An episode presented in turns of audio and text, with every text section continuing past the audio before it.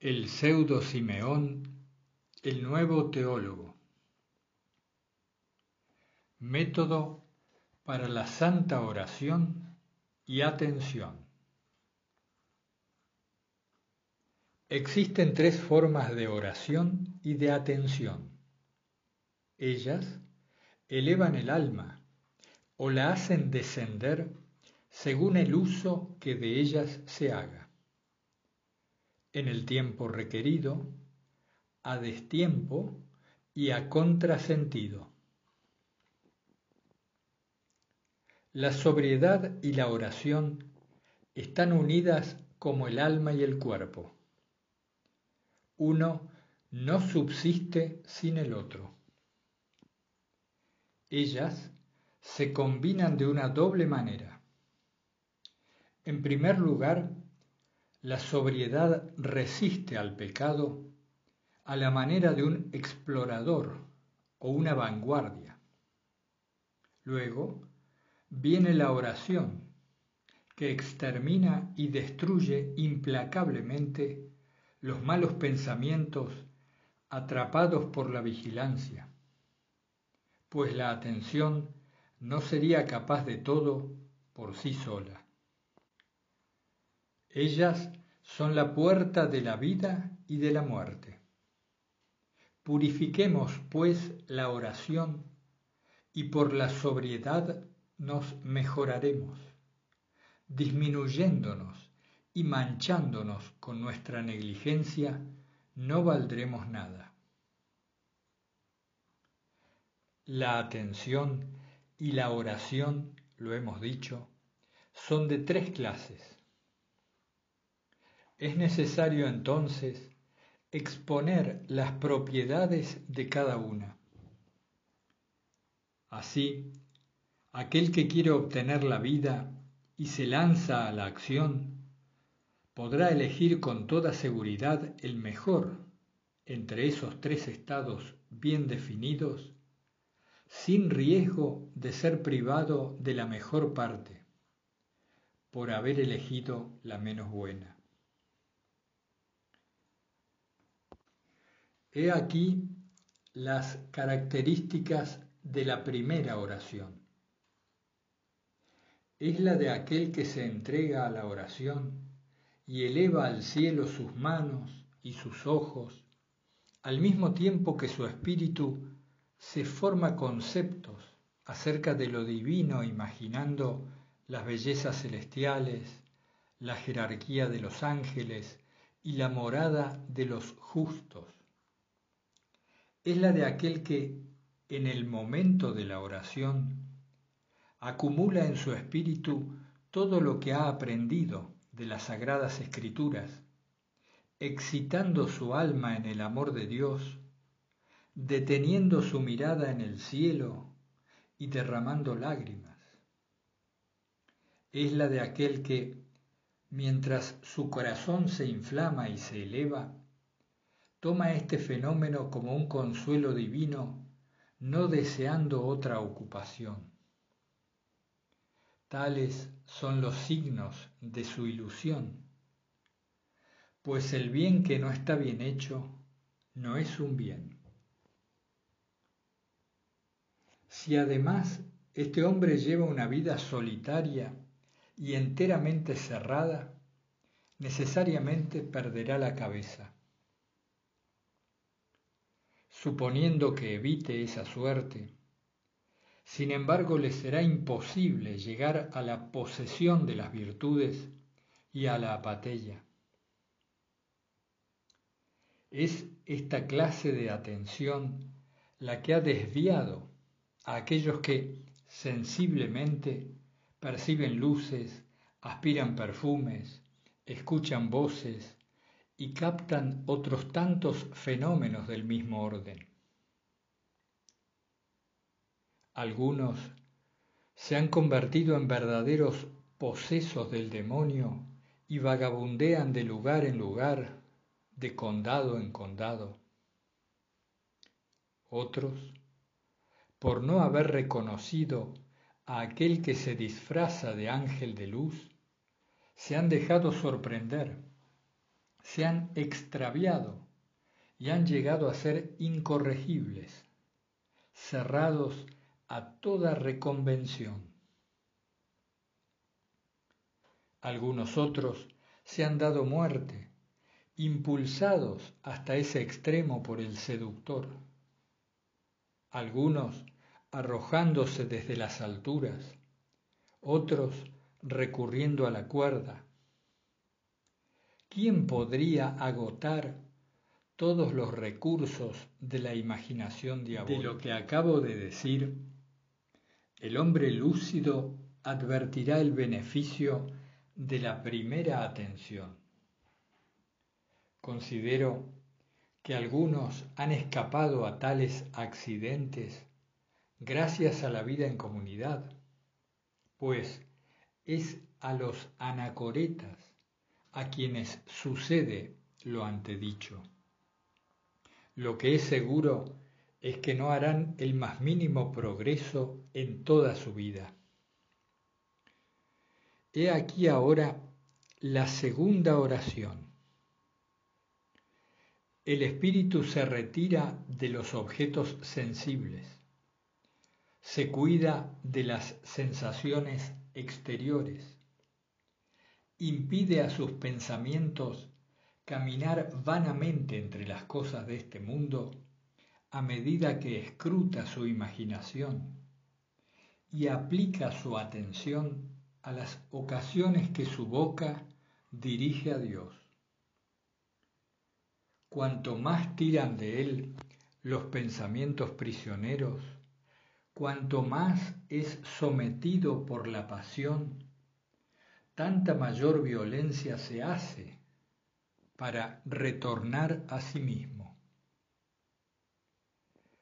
Aquel que combate de este modo no conocerá jamás la paz, ni ceñirá la corona de los vencedores. Se diría que es un hombre que combate durante la noche, que distingue las voces de sus enemigos y recibe sus golpes, pero al que le es imposible distinguir la identidad de esos enemigos, de dónde salen y la naturaleza y los motivos del combate, pues toda su desdicha proviene de las tinieblas de su espíritu. El que se bate de tal modo será, poco a poco, aplastado por los invasores espirituales. Habrá soportado la pena y no tendrá la ventaja de la recompensa. Se dejará atrapar en los pliegues de la vanagloria, al amparo de una pretendida atención, se convertirá en esclavo y en juguete. ¿Y acaso suceda que se ponga a reprochar a los demás con superioridad no parecerse a él, instaurándose como pastor de rebaño, tal como un ciego que pretende guiar a otros ciegos? Esos son los caracteres de la segunda oración. Dan al espíritu celoso una idea de sus inconvenientes. Esto no impide que la segunda oración sea mejor que la primera. De la misma forma que una noche de luna llena es mejor que una oscura y sin estrellas. Abordaremos la tercera oración, extraña, dificultosa de ser explicada y más que difícil de aprender por aquellos que la ignoran. Son muy raros los que la hallaron. En mi opinión, ese gran bien se ha ubicado detrás de la obediencia, ya que la obediencia, arrancando a su amante de este siglo perverso, desprendiéndolo de las preocupaciones y las ataduras sensibles, lo dispone y decide para alcanzar su fin, a condición de que encuentre un guía seguro, pues, ¿qué objeto efímero podría arrastrar el espíritu al que la obediencia hace morir a toda complacencia mundana y corporal? ¿Qué tipo de preocupación podría arrebatar a aquel que ha entregado a su Padre Espiritual todo el cuidado de su alma y de su cuerpo, que no vive ya para él y sólo desea el día del juicio del hombre?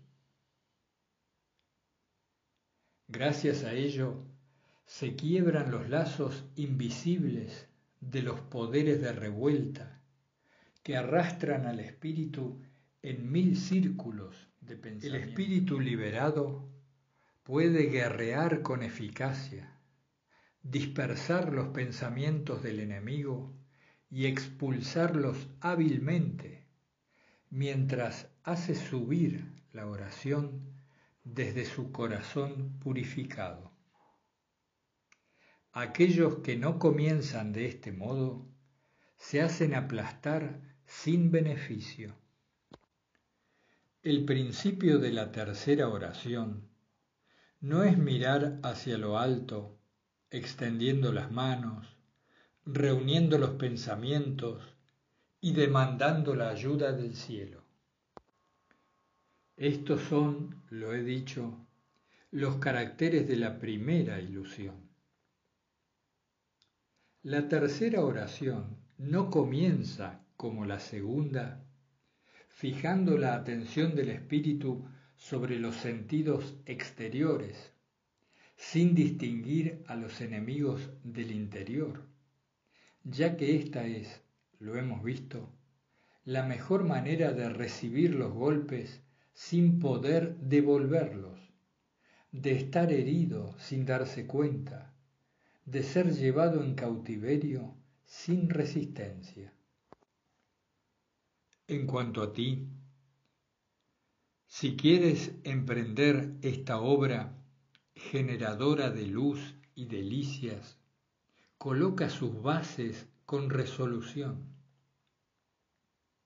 Después de la rigurosa obediencia descrita más arriba, te será necesario además hacerlo todo con conciencia, pues fuera de la obediencia no existe conciencia pura.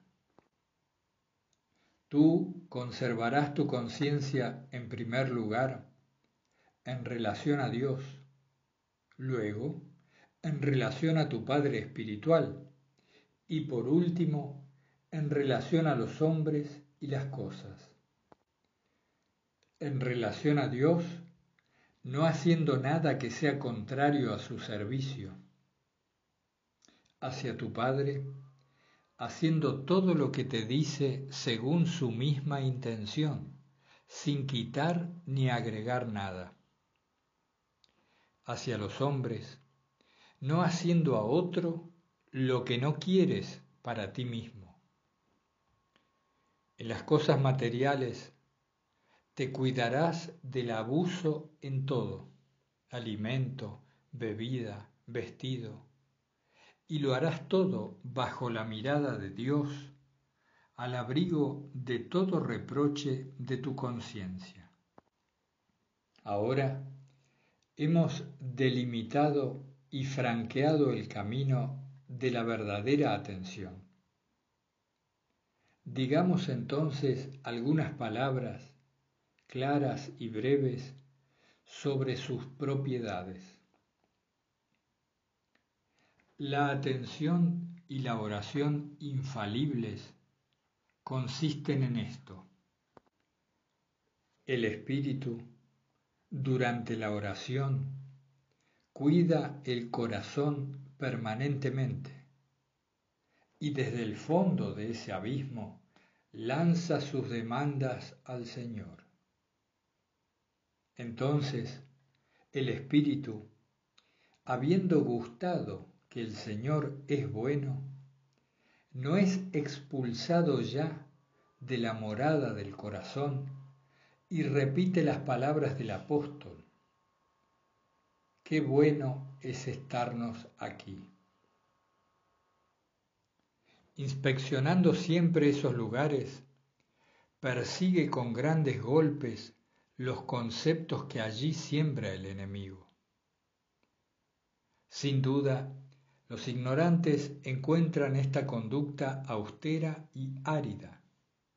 En verdad, el ejercicio es trabajoso y sofocante, no sólo para los no iniciados, sino también para aquellos que, teniendo ya una experiencia seria, no han sentido aún el placer desde lo profundo de su corazón.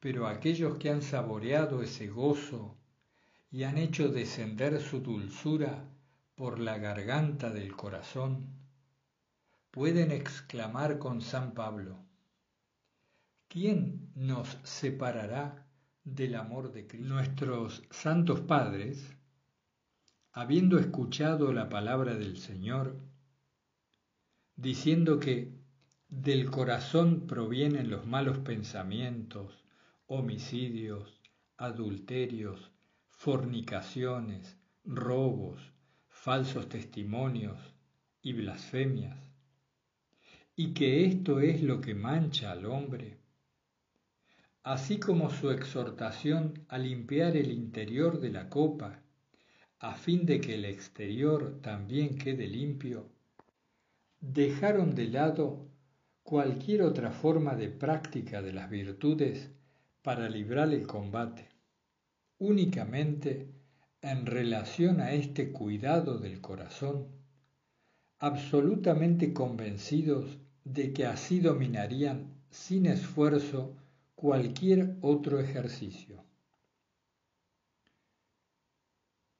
Algunos padres le han dado el nombre de reposo del corazón, otros el de sobriedad y contradicción, otros lo han llamado examen de los pensamientos y cuidado del espíritu, pero todos han estado acordes en trabajar el campo de su corazón y así consiguieron comer el maná de Dios. A este respecto, dice el eclesiástico, Joven hombre, alégrate durante tu juventud, marcha en el camino de tu corazón, sin reproche, y arroja la irritación de tu corazón si el espíritu del que manda se levanta contra ti, no abandones tu lugar. Por lugar se refiere al corazón, según las palabras del Señor. Del corazón provienen los malos pensamientos. Y aún no os elevéis demasiado. Y en otro lugar, es estrecha la puerta y angosto el camino que lleva a la vida. Y bienaventurados los pobres de espíritu, o sea, aquellos que no tienen ninguna preocupación por el presente siglo. El apóstol Pedro dijo por su parte, Sed sobrios y estad en guardia Vuestro enemigo el diablo, como un león rugiente, da vueltas y busca a quien devorar. Pablo considera expresamente nuestro cuidado del corazón cuando escribe a los Efesios, Nuestra lucha no es contra la carne y la sangre. Lo que dijeron los santos padres en sus escritos sobre el cuidado del corazón, lo conocen aquellos que se toman el trabajo de leerlo.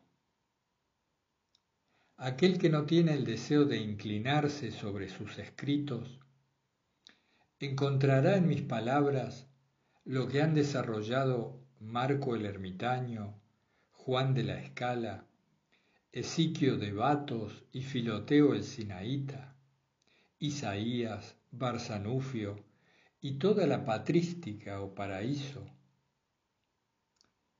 En resumen, nadie puede, sin cuidar su espíritu, llegar a la pureza del corazón y merecer de ese modo ver a Dios.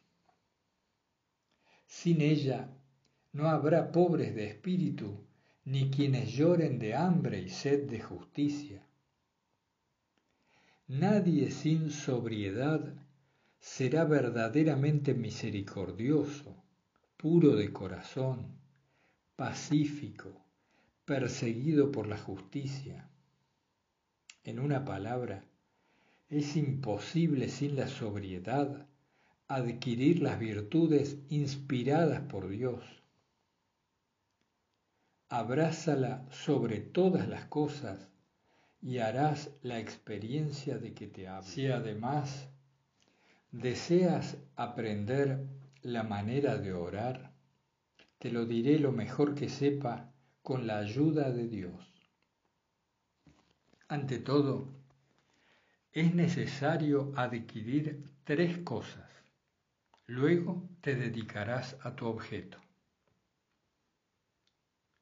Indiferencia respecto a las cosas razonables, es decir, permitidas, e irrazonables, es decir, prohibidas. Estar muerto a todas las cosas. Una conciencia pura, cuidándote en tus actos de toda condena de tu propia conciencia. Finalmente, desprendimiento, inmovilidad ante toda pasión que te haga inclinar hacia el siglo presente o hacia tu propio cuerpo. Siéntate luego en una celda tranquila en un rincón apartado y dedícate a lo siguiente. Cierra la puerta y eleva tu espíritu sobre el centro de tu vientre, es decir, sobre tu ombligo.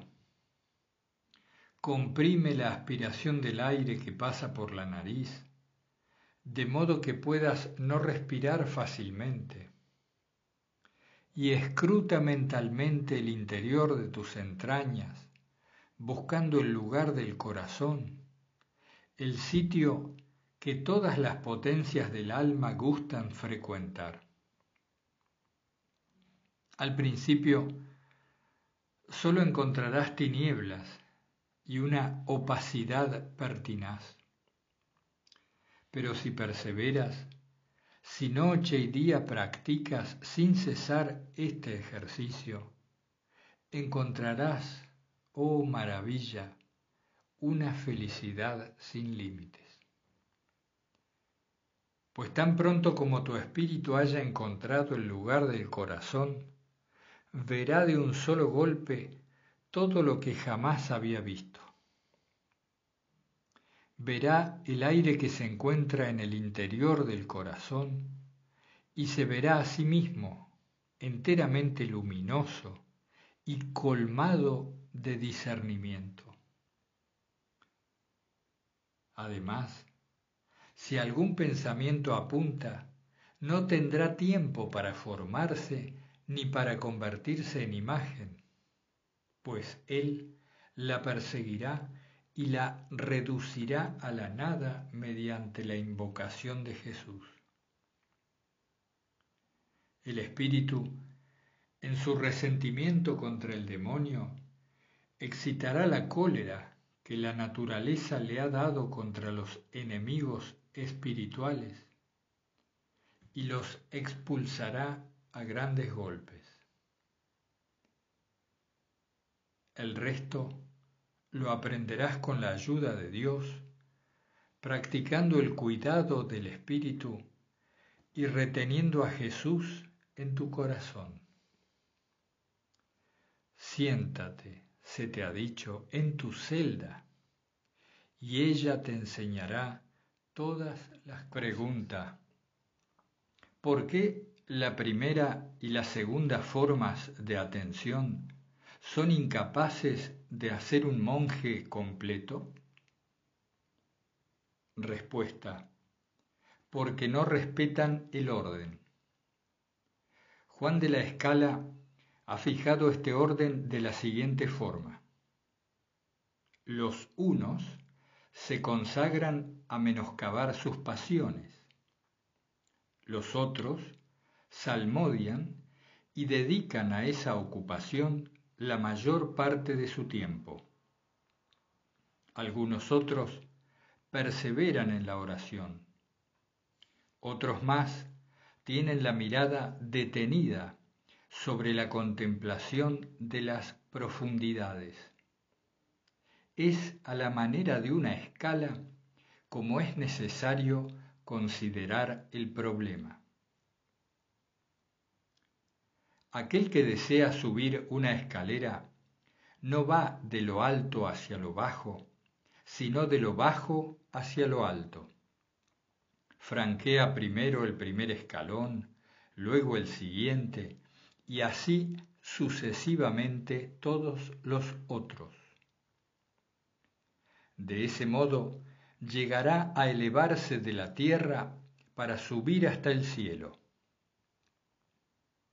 Si queremos llegar al hombre perfecto en la plenitud de Cristo, comencemos a subir la escala establecida a la manera de niños pequeños, recorriendo todas las etapas del crecimiento para llegar poco a poco a la medida del hombre y luego a la del anciano. La primera edad del crecimiento monástico consiste en reducir las pasiones. Es la tarea de los principiantes. El segundo escalón, el que hace un hombre joven de un ser espiritual, aún en la adolescencia, es la asiduidad en la salmodia. Por ella se debilitan y disminuyen las pasiones. La salmodia extiende su dulzura en su lengua y él alcanza su premio de Dios. Pues no es posible cantar al Señor sobre tierra extranjera o sea, sobre un corazón esclavo de las pasiones. El tercer escalón de crecimiento, el que hace pasar al joven hombre a la virilidad espiritual, es la perseverancia en la oración, la señal distintiva de aquellos que han progresado. En este escalón existe tanta diferencia entre la salmodia y la oración como entre un hombre hecho, un adolescente y un hombre joven. El cuarto escalón del crecimiento espiritual corresponde al del anciano de cabellos blancos, con la mirada fija, inmóvil en la contemplación, herencia de los perfectos. El itinerario ha sido cumplido, la cumbre de la escala ha sido alcanzada. Tal es el orden que el Espíritu ha establecido. No hay otro medio para que el niño llegue a hombre y alcance la condición de anciano más que comenzar por el primer escalón y a continuación, como conviene, subir los cuatro restantes elevándose así a la perfección. El primer paso hacia la luz, para aquel que quiere renacer espiritualmente, consiste en menoscabar sus pasiones y cuidar su corazón. Es imposible de otro modo disminuir las pasiones. Viene en segundo lugar la intensidad de la salmodia. Cuando la resistencia del corazón ha debilitado y disminuido las pasiones, el deseo de la reconciliación con lo divino inflama el espíritu. El espíritu, así reconfortado, atrapa, por medio de la atención, a los pensamientos que aparecen en la superficie del corazón. Luego, nuevamente, se entrega a la segunda oración y atención. Entonces se desencadena la tempestad de los espíritus. Los soplos de las pasiones empiezan a trastornar el abismo del corazón. Pero la invocación del Señor Jesús los disipa y los funde como a la cera. Expulsados agitan, sin embargo, mediante las sensaciones, la superficie del espíritu. Luego, la bonanza no tarda en hacerse sentir. Pero escapar a todo esto sin combatir es imposible. Es el privilegio de aquel que ha llegado a la edad adulta, del anacoreta cumplido, asiduo en la atención ininterrumpida del corazón. Luego, aquel que ha adquirido la atención se eleva lentamente a la sabiduría de los cabellos blancos, es decir, a la contemplación, la heredad de los Luego, aquel que ha adquirido la atención se eleva lentamente a la sabiduría de los cabellos blancos, es decir, a la contemplación, la heredad de los perfectos. Aquel que haya recorrido esos escalones en el tiempo y orden requeridos, podrá, después de haber expulsado de su corazón las pasiones, dedicarse a la salmodia, rechazar regularmente los pensamientos suscitados por las sensaciones y la turbación de la superficie del espíritu. Dirigir hacia el cielo cuando haya necesidad, a la vez el ojo del cuerpo y el del espíritu, y practicar la oración pura.